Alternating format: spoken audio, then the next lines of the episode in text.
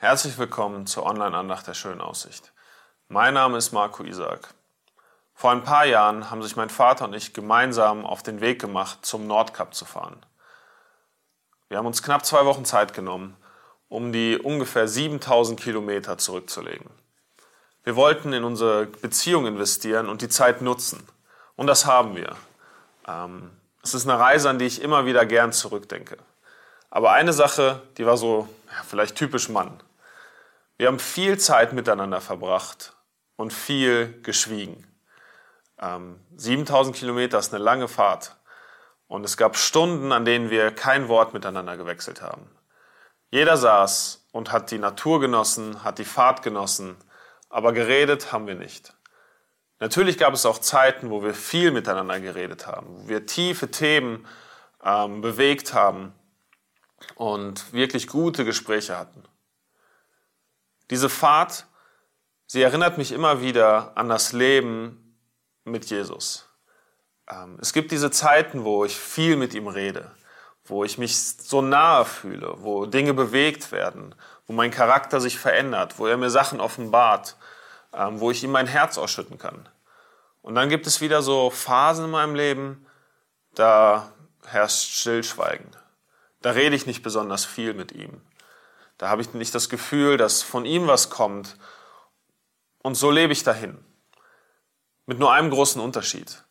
Bei der Fahrt mit meinem Vater hatte ich zu keiner Sekunde Angst, dass er mich rausschmeißen würde, weil wir jetzt zwei Stunden nicht miteinander geredet haben. Ich hatte nie Angst, dass sich unsere Beziehung verschlechtert. Nie Angst, dass er sich quasi plötzlich gegen mich entscheiden würde und mich irgendwo auf dem Weg zum Nordkap vor die Tür setzen würde und alleine weiterfahren würde. Nein, ich war mir durchgehend seiner Liebe bewusst.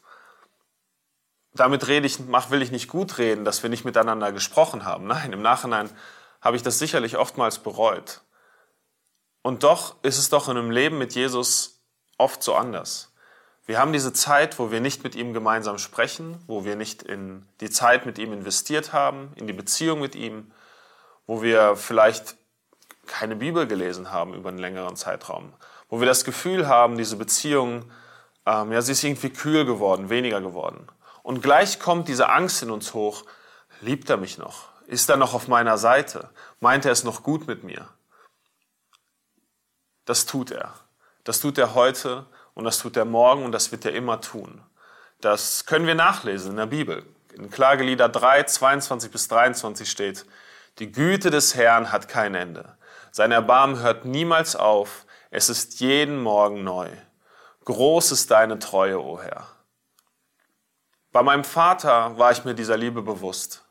Und ich konnte ständig neu anfangen zu sprechen. Wenn ich ein Thema hatte, was mir auf dem Herzen lag, dann konnte ich das einfach ansprechen. Und ich wusste, er wird mir antworten. Ich wusste, er ist da. Ich wusste, wir haben eine Beziehung. Ich wusste, er meint es gut mit mir.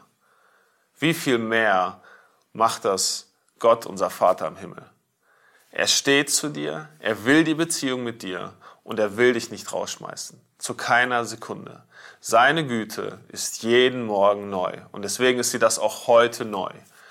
Du kannst heute neu anfangen, mit ihm zu sprechen. Und ich lade dich ein, genau das zu tun. Wenn du das länger nicht getan hast, du brauchst keine Angst haben. Er ist da und er freut sich auf dich. Er hat dich nicht vor die Tür gesetzt. Hab einen schönen Tag.